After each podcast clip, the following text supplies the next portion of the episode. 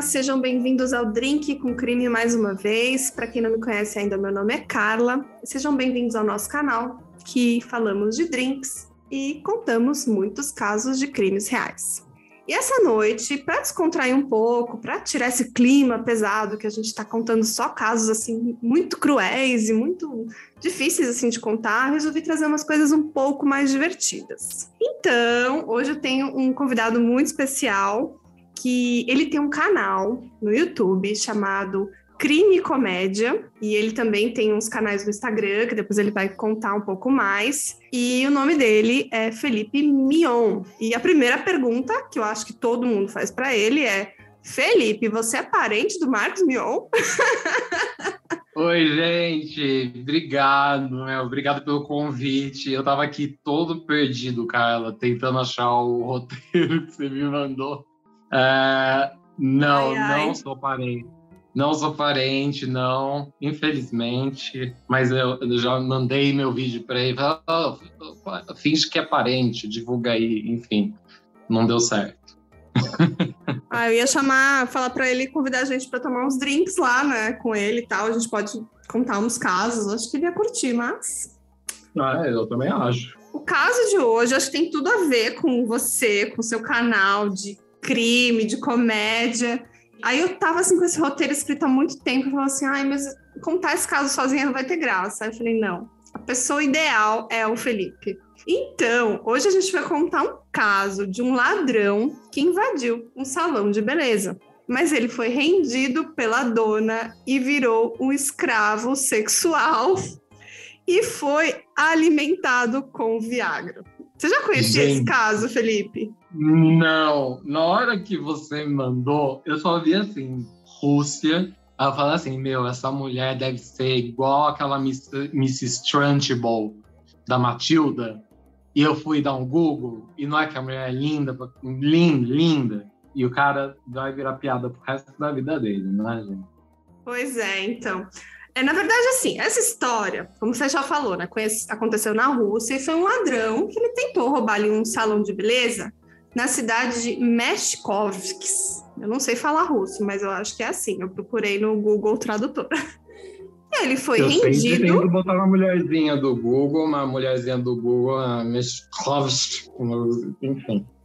Né, você já viu, é um nome até normal. É, então, né? Tá E aí, ele acabou rendido e foi feito refém pela dona desse salão. O nome dele era Victor Jazinski, de 32 anos.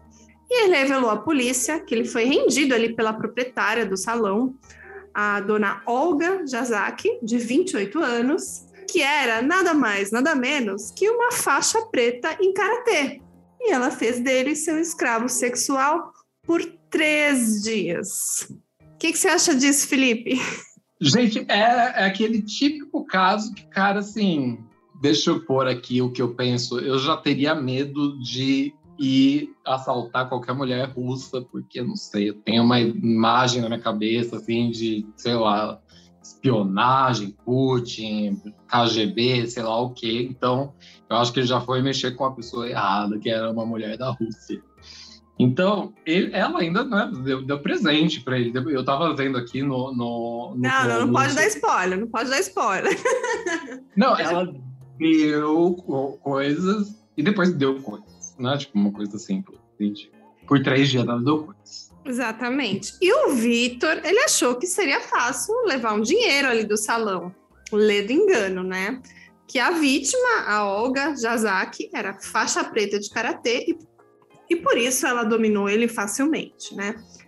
E quando o Vitor foi dar o depoimento à polícia, ele falou que é, a karateca, né, a, a Olga, ela colocou ele num quarto nos fundos do salão e abusou sexualmente dele por três dias. Três dias. Eu também fiquei pensando, karatê é aquela que. Tipo assim, eu achava que não tinha corpo a corpo em karatê. Eu, eu tô viajando. Olha, eu não dei um Google a minha compreensão de artes marciais é zero. Nunca pratiquei, não tenho a menor ideia. Mas que eu, que eu acho que sim, né? Eu já vi assim, algumas coisas na Olimpíadas, eu acho que um derruba o outro, né? Eu já vi uns golpes do tipo um derrubar o outro. Deve ser isso, né? Gente, e assim, ela... filme, né? E durante esse tempo, ele foi alimentado, entre aspas, né, apenas com Viagra. E eu peguei aqui uma notícia do Daily Mail e a Olga lá amarrou o Victor numa cama, tirou a roupa dele e usou ele como escravo sexual para ensinar uma lição para ele, de acordo com a matéria desse jornal. Depois de três dias ali como escravo sexual da russa, é, o Vitor disse que teria então aprendido a lição e que nunca mais roubaria novamente, e foi então libertado. Eu achei muito bizarro ele ter ido na polícia, já que ele disse para ela: aprendi a lição, nunca mais vou fazer isso, então porque foi na polícia passar vergonha duas vezes, né? É, a primeira coisa que ele fez quando ele saiu ali, que ele foi libertado, ele foi direto denunciar ela, né? E aí eu fiquei pensando, né? Falei, vamos problematizar que o povo gosta na internet?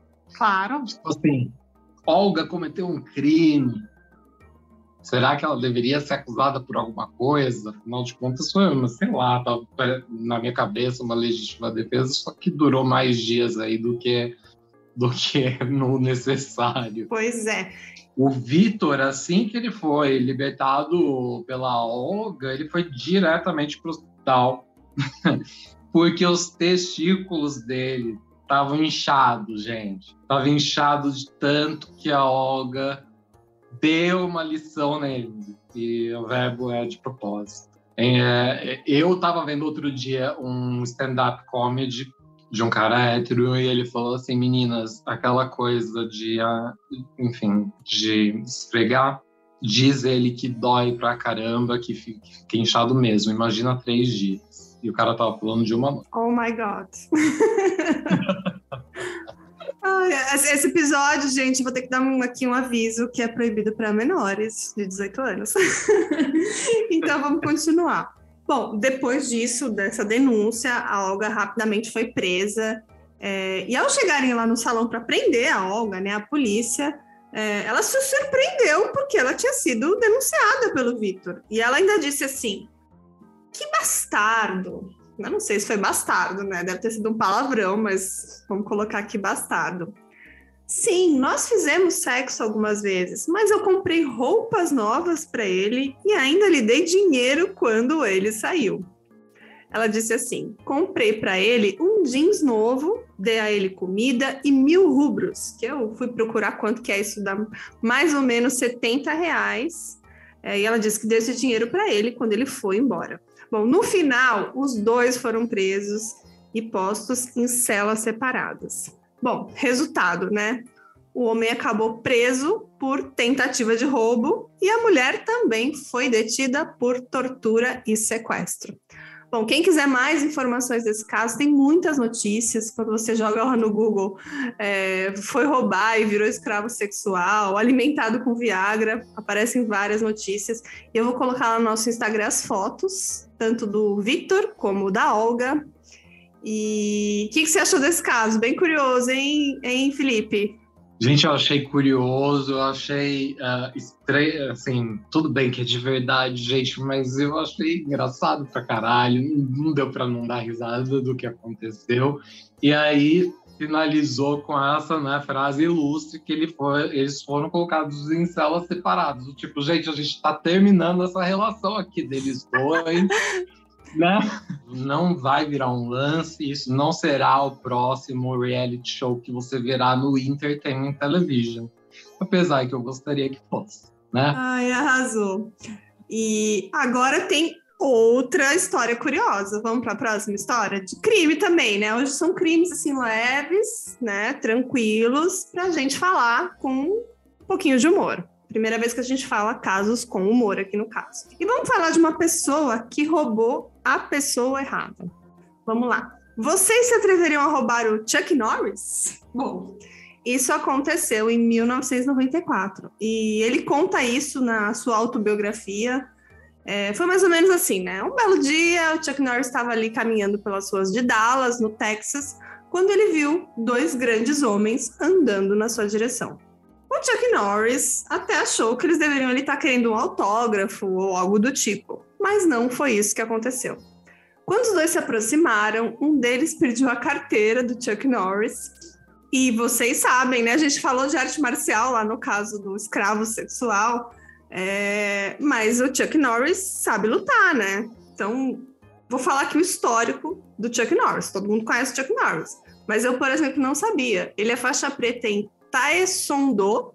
Ele também é faixa preta em Shinto-ryu Karatê, em Kodokan Judo e Jiu-Jitsu. E ele também ele fundou o próprio estilo de arte marcial, que ele chama de Chun Kuk-do, que significa o caminho universal. Eu jurava que significava Chunk Norris, Chuck, Chunk, Chuck Norris em alguma outra língua, né?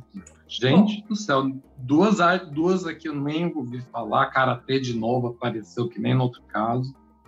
E Jiu-Jitsu é brasileiro, né? Eu acho que é. Não sei também. Como eu já falei, meu conhecimento é zero. Mas assim, pesquisando, eu descobri que o Chuck Norris também foi campeão mundial de karatê sete vezes pela middleweight karatê.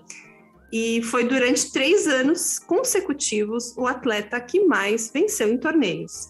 E em 97, o Chuck Norris conquistou a faixa preta do oitavo nível do Taekwondo, tornando-se o maior mestre da arte marcial no hemisfério ocidental. E ele foi o primeiro a conseguir isso em 4.500 anos de tradição da luta. E agora eu quero que você comente, tá? Para não ficar só eu falando, mas ele é um cara branco, ocidental, e deve ser muito foda saber que o cara que é o Bambambam Bam Bam é um americano, né? Não é um, não é um oriental, né? Não, e ainda bem que tá escrito aqui do mundo ocidental, porque se falasse que, é, que ele foi o primeiro a conseguir isso em 4.500 anos no Texas, eu não ia ficar tão surpreso assim. porque o Texas é um dos países onde a obesidade impera. Tem até aquele ditado que é tipo tudo é maior no Texas, né? Então, é, ainda bem que eles esclareceram que é do mundo ocidental. Então, tipo, agora entendi por que tanto meme com Chuck Norris. Gente, eu não sabia nada disso.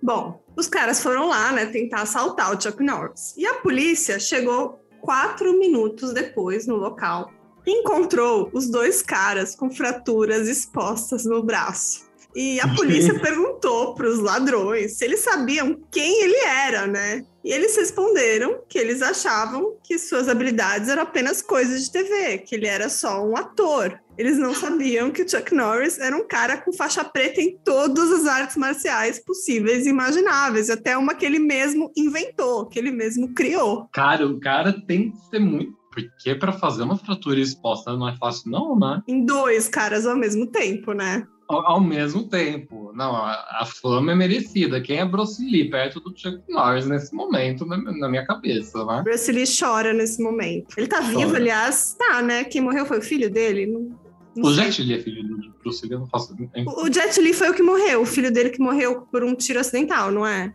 O Jet Li não tá vivo? Ai, meu Deus, vou pesquisar. Não sei, gente. Se alguém souber, me fala, tá? Vamos ver no Google. Peraí, vamos entrar no Google aqui. Vamos, porque de Lee eu Jet só Li. Jet Li. Ah, parece que ele tá vivo ainda. Tá vivo. Agora, o outro que a gente falou é o Bruce Lee. Gente, quem foi, teve um filho que morreu? Foi o filho do Bruce Lee, né? Quer ver? Bom, Bruce Lee tá vivo também. Não, ele morreu já, gente, em 73. Cara, o Bruce Lee morreu antes de eu nascer. E eu, e eu, não sabia disso. Achava que cara É tava... tipo Elvis, né? Provavelmente. Aquela coisa, nunca morreu. É. Agora vamos ver quantos anos tem o Chuck Norris, gente. Agora eu fiquei curiosa. Peraí. Esse tá vivo, que eu Ai. sei, pelo amor de Deus. Gente, o Chuck Norris tem. Oit... Não, você não vai acreditar. Chuck Norris tem 81 anos. Sério. Você sabia disso? Ah, eu imaginava, sabia? É, porque, a... porque as fotos dos. Porque assim, eu não, eu não sei quem é. Eu sei por meme. Aquelas fotinhas de meme. Ai. E aí eu sempre imaginei do tipo, deve ser um ator que fez um filme X e virou lenda urbana. Mas eu nunca vi ele falando, nunca vi ele na TV, nunca vi nada, só vi meme. Eu conheço o Chuck Norris por meme. Agora sim, adquiri total respeito pelo cara, né? Do tipo. Não, mas eu acho que isso que você falou de meme, gente, a nossa geração é muito meme. Quer dizer, A nossa nem tanto, né? Porque a gente, sei, não sei quantos você tem, mas assim, eu já, eu já passei dos 19, algum tempinho. e aí, mas assim, cara, meme é a minha segunda língua, então acho que a gente se identificou aí. E eu acho que os brasileiros estão considerados os melhores em fazerem memes e etc e tal, e os nossos memes viralizam em outros países. Então, tipo aí, cultura brasileira para o mundo, gente. Eu tô vendo aqui a história do, do filho que morreu. Peraí. Teve um ator que morreu baleado. Peraí. Ah, é o Brandon Lee. É o cara do Corvo. Mas ele não é parente do, do, do Bruce Lee? Não, acho que não. É porque Lee, meu, Rita Lee. A Rita ah. Lee não, não, Acho que deve ter um nome bem normal. Eu, tipo, o nosso, assim, ah, você é parente, que nem a gente conversou aqui. Você é parente. Não. Então, amigo, é o seguinte: você não é parente do Marcos Mion, mas o Brandon Lee é sim filho do Bruce Lee. Acabei de ver no ah, é? Wikipedia. É? Então, Wikipedia não. é a verdade absoluta. Maravilha. Sim. Né? E, e, o nome dele, inclusive, era Brandon, Brandon Bruce Lee. Loucura, e ele morreu no corpo mesmo ou que estou viajando? Uh, ele não, morreu em 93, na sequência do filme O Corvo. É, que loucura, ah, né? Minha que memória nos 90 voltando. Ah, que é. desperdício, é. gente, tão bonito. Triste, né? Aconteceu recentemente um caso lá com um outro ator, que era o Walter. Ah, o cara do Baldwin, né? Eu sei que é Baldwin. É, Caraca, aí... aquilo vai virar processo, hein, gente? Foi a diretora, parece que uma morreu. Não, não sei se é diretora, agora tô, não me recordo, mas eu sei que uma faleceu e outra parece que foi atingida também. Muito doido isso, né? Você vê que nem Hollywood os técnicos de segurança do trabalho funcionam direito, trabalham direito, né? Eu esqueci de te perguntar o que, qual drink você tá tomando, entendeu? Tipo, do seu canal, o nome do seu canal. Ai, boa ideia. Então vamos falar de drinks. Então, hoje, meu drink não tem nome. O meu drink é um, um Clyde, um suquinho de pozinho.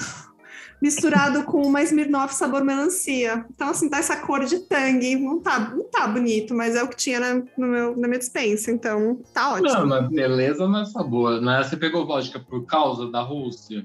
Porque se eu tivesse, eu teria pego. Você sabe que, olha, eu não planejei, mas eu vou falar que sim. Vou fazer de conta que, tipo, super planejei o drink sabe? Comprei só pensando nesse episódio. Mentira, porque a gente a gente pensou em gravar isso aí meia hora atrás. Eu tava aqui jantando, chamando ele no Instagram, assim, nossa, vamos gravar, tipo, agora. Ele falou, vamos, eu gosto de gente assim. Qual é o seu signo? Eu, eu assim, eu, eu sou Aries, hum. mas eu tenho que, uh, disclaimer, eu não acredito, eu não acredito em horóscopo. Nem eu. E, e aí pronto, eu perdi, já perdi metade, já perdi 50 seguidores. Só de falar que eu não acredito em horóscopo. Mas você sabe que eu também não acredito. Mas uma amiga minha, que é muito querida, vou dar um beijo para ela, Lígia. Ela faz uns mapas astrais. E um dia a gente estava muito louca, acho que foi em Salvador isso. Não, eu acho que foi em Salvador. E tava, tava no bar assim só, só tomando, só tomando. E aí ela pediu data do meu nascimento, pá, não sei o que, começou a falar. Não sei se é porque eu tava muito louca. Nossa, faz todo sentido, pá, não sei o que. Desde então, eu acredito, não sei se é por causa do nível alcoólico, mas aquele momento foi a verdade absoluta e, tipo, super funcionou.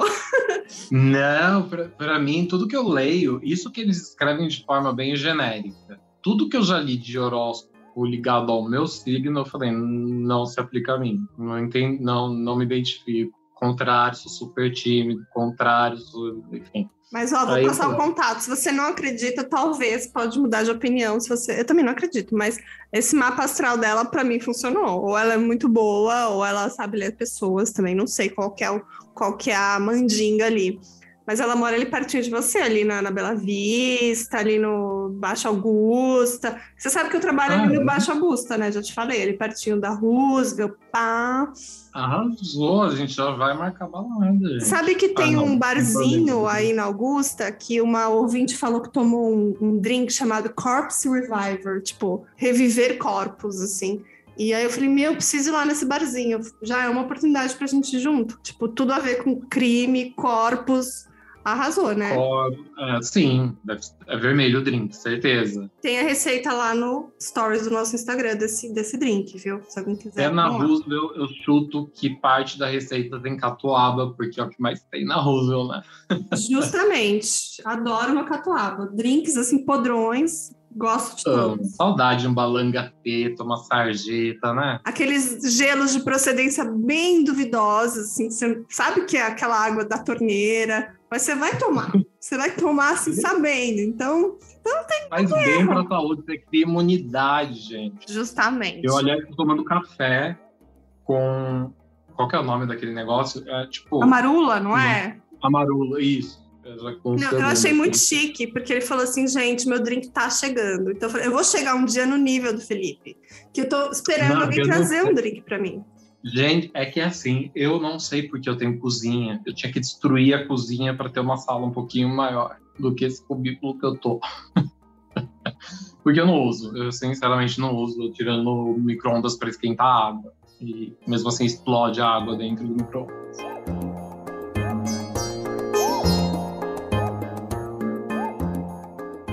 Bom, Felipe, vamos para o próximo caso, né? A gente já papeou bastante. E esse caso também é daqueles que você fala assim: meu Deus. É a história de uma mulher de 92 anos que matou o filho para evitar ser mandada para um asilo. Era uma mulher, como eu já falei, de 92 anos e matou seu filho de 72, porque ele queria colocá-la num asilo. E esse caso aconteceu em Fountain Hills, no estado do Arizona, nos Estados Unidos. E ela também tentou matar a namorada do filho, que essa conseguiu fugir. E esse crime aconteceu em julho de 2018. Eu não sei se sou eu. Você já percebeu que geralmente os crimes eles acontecem mais ou menos nos mesmos estados? Eu tenho visto muita coisa Arizona e aquele cinturão bíblico, né? Texas, Mississippi, blá blá blá. É, é para afugentar turistas, será? Deve ter uma explicação geopolítica ali, né? Da Constituição dos ah, Estados. Ah, mas faz sentido o que você está falando, porque uma vez eu fiz um caso e eu falei assim: meu Deus, eu tô só encontrando caso mais ou menos na mesma região.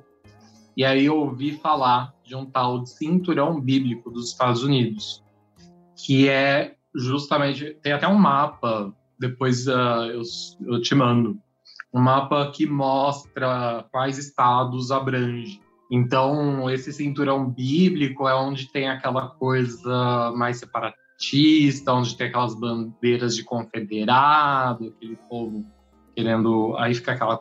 Um povo querendo derrubar a estátua, outro povo, enfim. Aquelas coisas todas. E aí eu falei: ah, tá tem muita, tem muita coisa aí, né? e também tem muito deserto, né, lá nos Estados Unidos, coisa que deserto e buraco, né, gente, assim, do tipo que eu também só fui descobrir depois que comecei a pesquisar true crime. É, lá os desertos são um excelente lugar para esconder corpos, exceto o Brian Lauder, que não conseguiu esconder o corpo da Gabby Petito. Mas não vamos falar dos casos que... disseram que... Eu não sei, porque o canal não é confiável. Que ao encontrar o dela, encontraram monte, assim, né? Mas é verdade isso. Encontraram vários. Quer dizer, deve ter um monte de corpo lá. Mas assim, eu não aguento mais ouvir falar do caso da Gabi Petito, eu não sei você, mas assim, esse caso para mim já deu, sabe? É um crime passional, não tem assim nada de maravilhoso, enigmático. Infelizmente, é mais um caso de crime passional. E é a coisa da mulher jovem, bonita, blogueira, youtuber, sei lá o que que lá era, instagrameira, não sei como é que chama, quem é instagrammer, e que era lourinha, toda gatinha, e por isso acho que chamou tanto atenção. Até me incomoda o fato do caso dela ser tão famoso e não outros casos de desaparecimento e morte. Inclusive, a gente em off falou sobre isso no caso do Daniel Robinson, né? Que surgiu aí mais ou menos na mesma época, só que ele desapareceu no deserto do Arizona.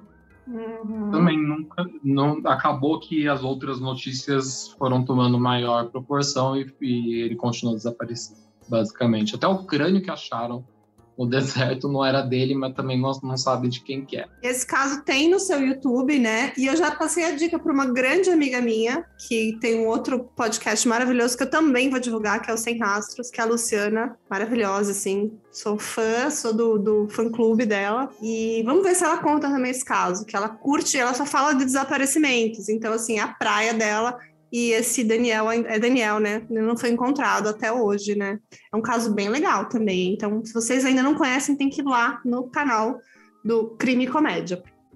Vamos continuar a história da senhorinha de 92 anos? Eu tô adorando ouvir você contar, porque eu tô aqui olhando as suas notas e tá mara. Arrasei, né? Sempre, como sempre.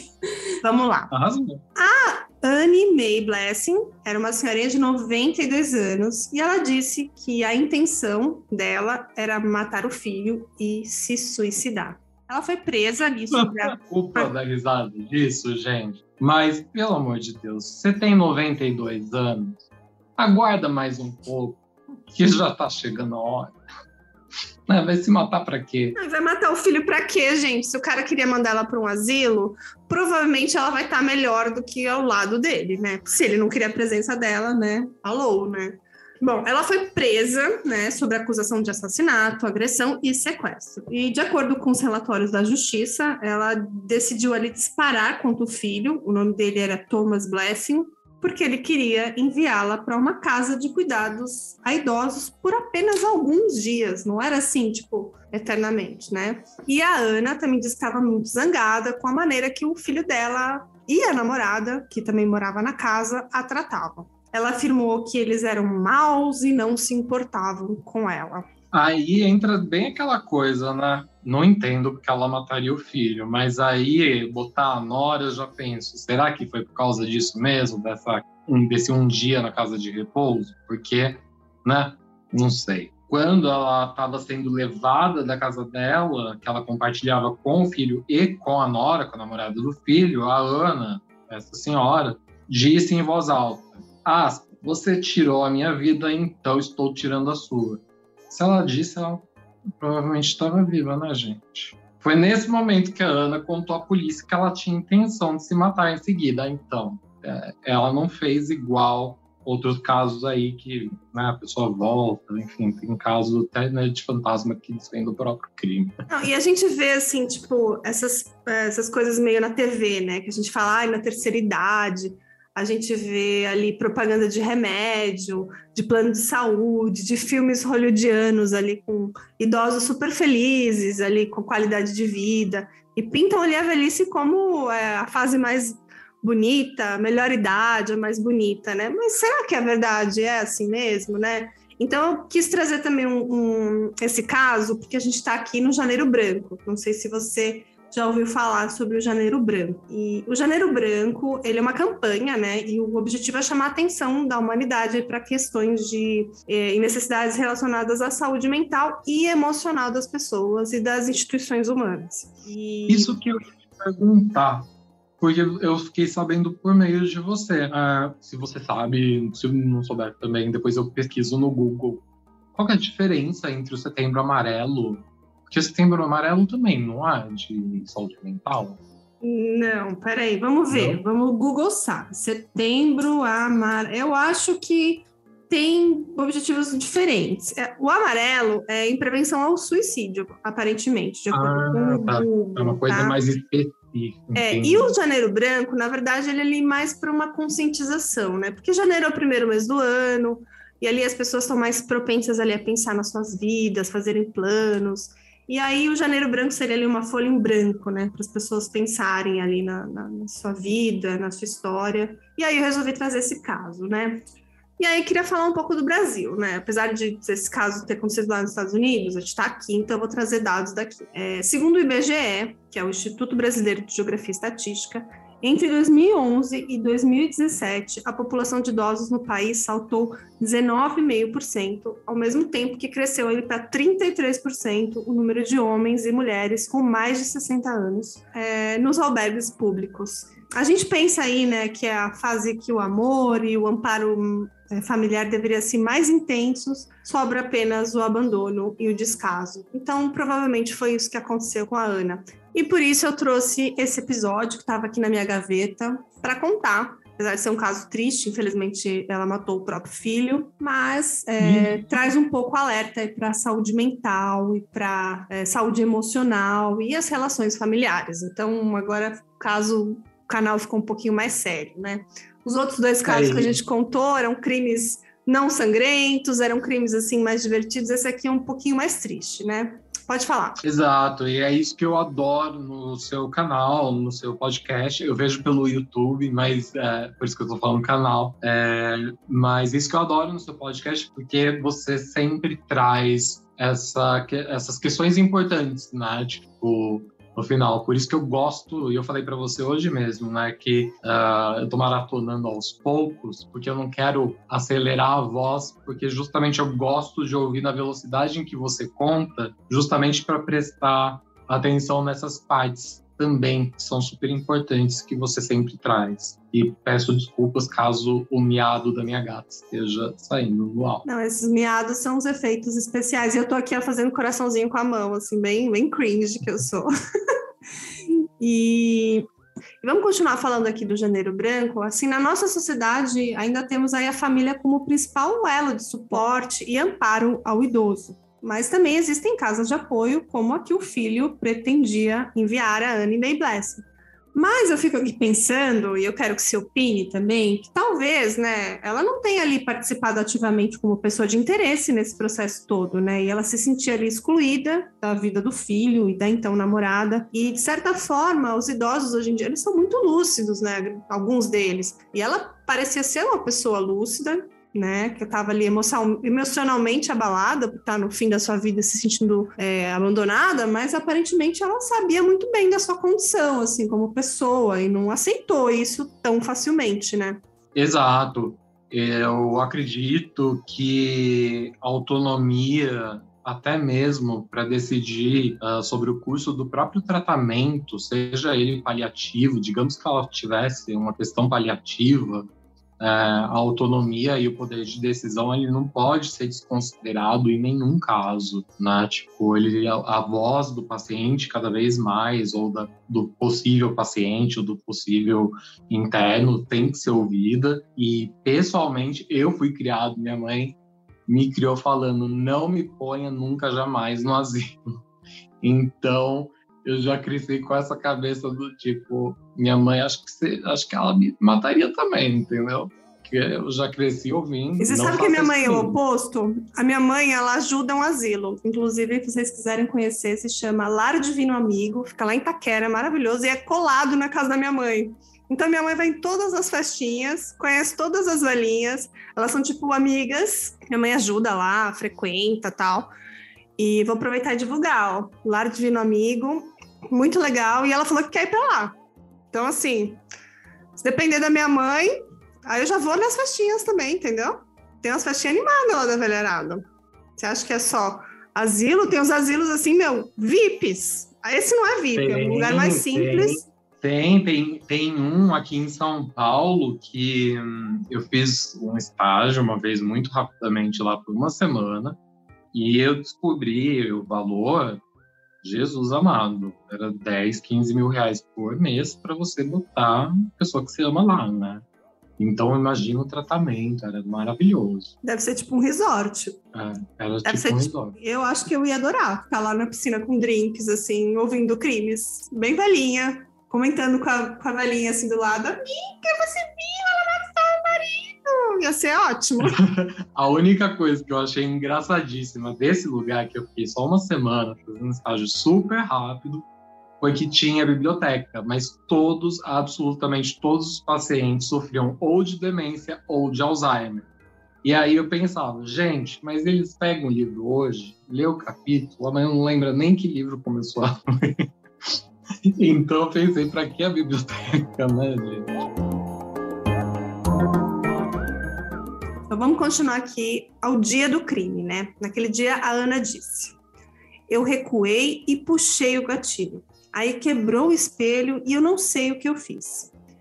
Então, o Tom ia vir para cima de mim de novo. Então, eu puxei o gatilho e tenho certeza que a segunda rodada o atingiu. E aí, um detetive perguntou a ela: onde que o tiro o atingiu? E ela disse assim: eu não tenho ideia, mas eu sei que eu o matei. Eu me inclinei e tomei o seu pulso. E não havia pulso. Então eu sabia que ele estava morto. Eu o matei. Então, assim, vendo essa frase, a gente vê a lucidez de uma senhora de 92 anos, né? A Ana, ela também apontou a arma para a namorada do filho, o nome dela é Julie Tierney, de 57 anos, e ela conseguiu ali afastar o revólver e jogá-lo ali para um canto do quarto. E a idosa, ela sacou uma segunda arma que ela tinha, inclusive, ganhado do seu marido na década de 70, né? e apontou novamente para a mulher, que mais uma vez conseguiu se desvencilhar e fugir rumo à delegacia. Interessante, né? Ela total no, na segunda emenda, né? No direito dela da segunda emenda. A polícia encontrou a, a idosa, a Ana, sentada na cadeira de balanço do quarto e a levaram sem que ela demonstrasse sinais nenhum de arrependimento. Ela foi acusada de homicídio premeditado, agressão grave e sequestro. A fiança para ela responder o processo em liberdade foi fixada no valor de 500 mil dólares e claramente não foi pago por nenhum parente dela, né? Ela também perdeu várias datas do tribunal desde a prisão por causa da saúde dela, que já era bastante debilitada e os documentos judiciais, eles dizem que ela mal conseguia sair da cama, nem, aliás, minto, que ela não conseguia sair da cama. Então, talvez o filho dela estivesse certa em pensar né, num cuidado profissional para a mãe dele, né? E a gente está falando aqui de defensoria pública, depois eu quero que você fale, que eu sei que você conhece sobre o assunto. É, a defensora pública dela, que era a Janine Burns, ela falou ali sobre os diversos problemas de saúde da Ana é, durante uma conferência ali sobre a situação no Tribunal Superior do Condado de Maricopa. Ela disse assim: a senhorita Blessing tem problemas de saúde significativos que acho que afetarão o escopo desse caso em um futuro próximo. Ela disse aí, essa defensora pública, a juíza, a Susan Bronovich. E a Ana May Blessing, ela fez 93 anos em novembro de 2008 e faleceu em janeiro de 2019. Ela morreu num hospício depois de sofrer um derrame na prisão. Não está muito claro ali exatamente quando ela morreu. A procuradoria ali é, entrou com uma moção para encerrar o caso né, da, da morte do filho é, em 10 de janeiro, citando a morte dela como motivo, né? A partir do momento que a, a pessoa que causou a morte confessa, né? Morreu, meio que eles é, encerraram o caso e os documentos judiciais, eles afirmam que ela teve um derrame na prisão, lá do condado de Maricopa, em 9 de novembro. E aí ela foi liberada da custódia para cuidados paliativos nesse, nesse hospício, né? Não vamos chamar hospício, é um nome muito feio, né? Mas uma casa de cuidados para pessoas com algum... Uma casa de longa permanência, né? Isso, mas para pessoas com algum problema de sanidade, aparentemente, né? E ela permaneceu lá até morrer. E, bom, é, em relação a problemas mentais, né, que a Ana tinha, é, não divulgaram se ela realmente tinha, mas o que a gente sabe é que ela foi mandada ele para um hospício, né, para uma casa, vou chamar de hospício, que é um nome mais popular, mas para uma casa de cuidados para pessoas com problemas mentais, né? E aí a gente pensa, né, será que ela, se ela tivesse ajuda ali para cuidar da saúde mental, é, um acompanhamento, será que esse crime podia ser evitado, né? E tem inclusive um episódio em que você falou, né, sobre uma questão semelhante à da Ana May Blessing, não foi? Foi, na verdade, assim, a gente fala bastante de saúde mental, mas tem um caso bem assim, emblemático aqui no canal, que é o da Dana Schlosser, que ela também matou o filho. Não posso dar spoiler aqui, porque você ainda não ouviu, mas é um caso muito pesado, que envolve um bebê, tá? E é o episódio 44 aqui do Drink com Crime. Então, quem não ouviu ainda, recomendo esse episódio bem assim, bem intenso de um crime real e que envolve saúde mental. E ambos os casos, tanto da Ana May Blessing como da Dina Schlosser, são casos de filicídio. Você sabe o que é filicídio, Felipe? Não sei. Não sei. Eu também não sabia, assim, tipo, imaginava que era uma mãe matando o filho, mas é um ato deliberado, né, de uma mãe ou um pai que mata o seu próprio filho ou filha, ou até mesmo enteados, né? Aqui nesse canal a gente teve bastante casos de filicídio. É, teve o caso do garotinho Bernardo, que eu contei. Não é o Bernardo, aquele que foi pela madrasta, foi pelo pai. Deixa eu lembrar, teve mais um. Teve o caso da menina Gabriele Magalhães, que foi uma garotinha linda que foi enterrada viva pela própria mãe. Então, assim, temos muitos episódios aqui no Drink com Crime que falam desse tema. Mas, assim, o Esse... caso de uma senhora de 92 anos que matou seu filho de 70 e poucos e que ela claramente estava lúcida, talvez assim, emocionalmente abalada, por se sentir ali excluída e tudo mais, mas aparentemente ela não era uma esquizofrênica, uma louca. Ela estava lúcida. Eu acredito que ela só foi mandada ali para um, um hospício, talvez pela sua idade, não sei, porque o presídio não fosse o lugar adequado. Acho que deve ter tido um jeitinho ali. Mas ela podia ter tido acompanhamento de um psicólogo, de um psiquiatra ali no finalzinho da sua vida para entender. E o filho também podia ter sido mais compreensivo, né? Chamando ela para colaborar nessas decisões da vida dela, né, do destino dela. Foi, infelizmente, ela tomou é, essa decisão aí terrível. É, e no final das contas, ela acabou exatamente da maneira como ela não queria, né, em tratamento paliativo numa casa de longa permanência, né? Então, é, acabou acabou que o inevitável sempre acontece. É, esse caso de hoje aí para tratar aí do janeiro branco, né?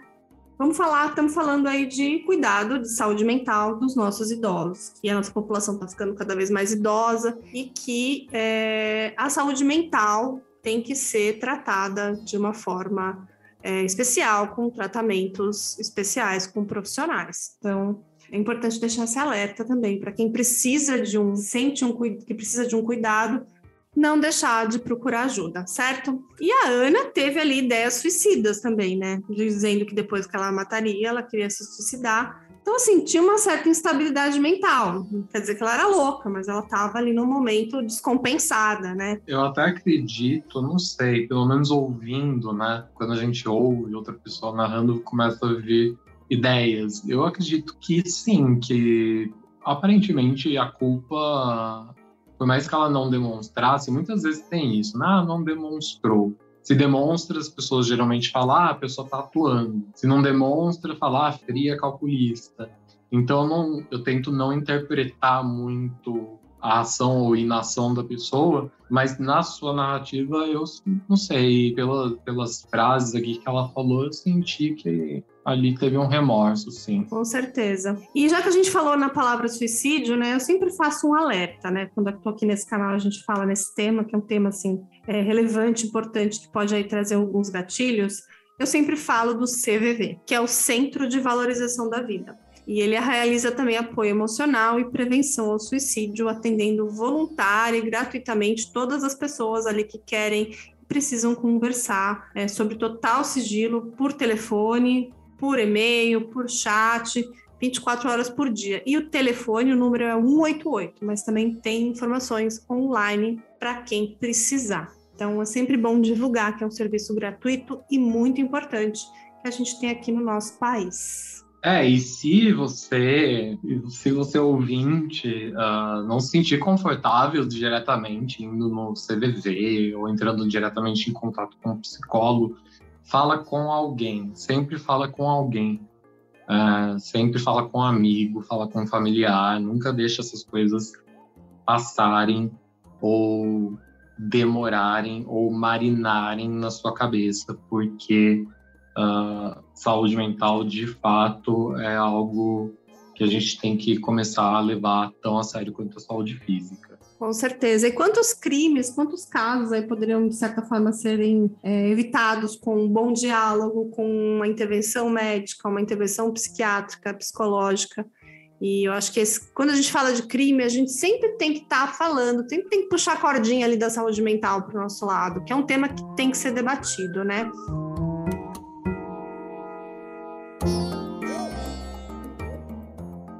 Aproveitar, Felipe, e divulgar um outro podcast, que é o Histórias de Luto e Luta. É, também tem canal no YouTube, tá em diversas plataformas que eu faço com a Daiane Polizel, que inclusive ela é psicóloga clínica e forense. Então, assim, a gente fala muito de saúde mental, a gente conta histórias de pessoas que perderam sua vida, histórias de é, entes queridos que contam toda a sua trajetória. Bom, tem diversos casos. A gente contou o caso da garota Sara, que faleceu atropelada por um inconsequente. A gente vai trazer o caso da Susan, que é uma garotinha que faleceu é, por afogamento. Então, é um tema importante a ser ser discutido afogamento é, na primeira infância, né? Então é um, é um, é um podcast assim diferente, mas tem tudo a ver com o que a gente está falando agora de saúde mental. Então vou aproveitar e divulgar para quem ainda não conhece, que a gente acabou de começar um canal novo, mas é um canal que a gente está fazendo com muito amor também. Bom, vamos nos despedir então, Felipe. Tá chegando a hora. Eu adorei e... falar com você. Eu acho que o nosso santo bateu, literalmente. É... Muito, né? Eu, eu, eu, eu, literalmente fiquei muito chocado o quanto o nosso santo bateu. Adorei. E quer divulgar os seus canais, então? Divulga aí, faz o seu, seu jabá. Tá, o meu canal chama Crime uh, e Comédia, com aquele E diferentão. Não sei como que é, chama aquele, aquele E do Sandy E Júnior, é aquele E do teclado. É, só deixar claro que a comédia né, não é com o caso, não é com vítima, não é com ninguém do caso que eu conto, é com os meus erros, porque eu erro muito, é com a minha cara, que eu peço para a pessoa que edita tirar sal com a minha cara, porque eu tenho medo, eu sou medroso pra caramba, então eu falei, ah, eu vou fazer um canal que fala de true crime, mas eu quero que as pessoas não saiam com medo, que nem eu saio muitas vezes. Então, basicamente é isso, mas é um canal iniciante, então quem quiser ir lá e conferir, tá aí, não, obrigado. O canal dele, assim, é muito pró, a gravação, assim, o cenário, tudo elaborado, eu achei maravilhoso. No dia que eu tiver um canal no YouTube, se eu tiver algum dia, pedir umas dicas pro Felipe, tá? Já vou cobrar aqui que eu ela vai participar de algum episódio do Crime Comédia. Já estou cobrando aqui, tá gravado, registrado. Eu preciso levar você no Crime Comédia. Ai, tô ansiosíssima. Essas collabs sempre dão muito certo, porque é muito bom contar alguns casos em parceria. Principalmente quando tem teorias para discutir, ou tem alguma coisa assim curiosa, né? Caso fica mais fluido. E talvez até os nossos ouvintes se estranhem um pouco, eu conto casos muito sérios, mas a gente também tem que descontrair, porque é, um canal não pode ser só um canal pesado, assim, que fala só de coisas sangrentas e crimes muito cruéis. Então, assim, a gente trouxe os casos mais leves, né? Infelizmente, o, o, o, filho perdeu a vida, no caso da Ana, mas os outros crimes, todo mundo saiu meio que leso, talvez ali com a moral meio prejudicada, mas, assim, é, Sim, eu, eu acho que uh, é possível falar de coisas que são sérias de forma leve. Eu acho que muita gente, né, especialmente, né, uh, você acha que foi a primeira pessoa que eu conheci que também já tinha esse intuito de falar da coisa séria, na hora que é sério é sério, mas trazer leveza porque a gente não quer trazer mais peso ou peso para a pessoa que vai assistir o nosso canal. A gente quer que as pessoas se divirtam. Com certeza. Ah, então é isso, Felipe. Vamos me despedir que já tá tarde, tá calor pra caramba, a gente tá aqui transpirando. Eu tô aqui com o negócio transpirando também. É, eu, acho que o segundo sol chegou. Todo mundo fala do segundo sol chegou. Tá por aí. Porque, meu, 10 e meia da noite tá um calor assim que, olha, vou te contar. Então tá, Felipe, amei estar com você. Amo falar com você. Nosso santo super bateu. Eu acho que vai ter muita collab, muita coisa que a gente ainda vai fazer junto. E espero que todo mundo tenha gostado do nosso drink. Obrigada por ter tomado um drink comigo essa noite. Obrigado pelo convite. Tchau, gente. Até a próxima. Tchau, tchau.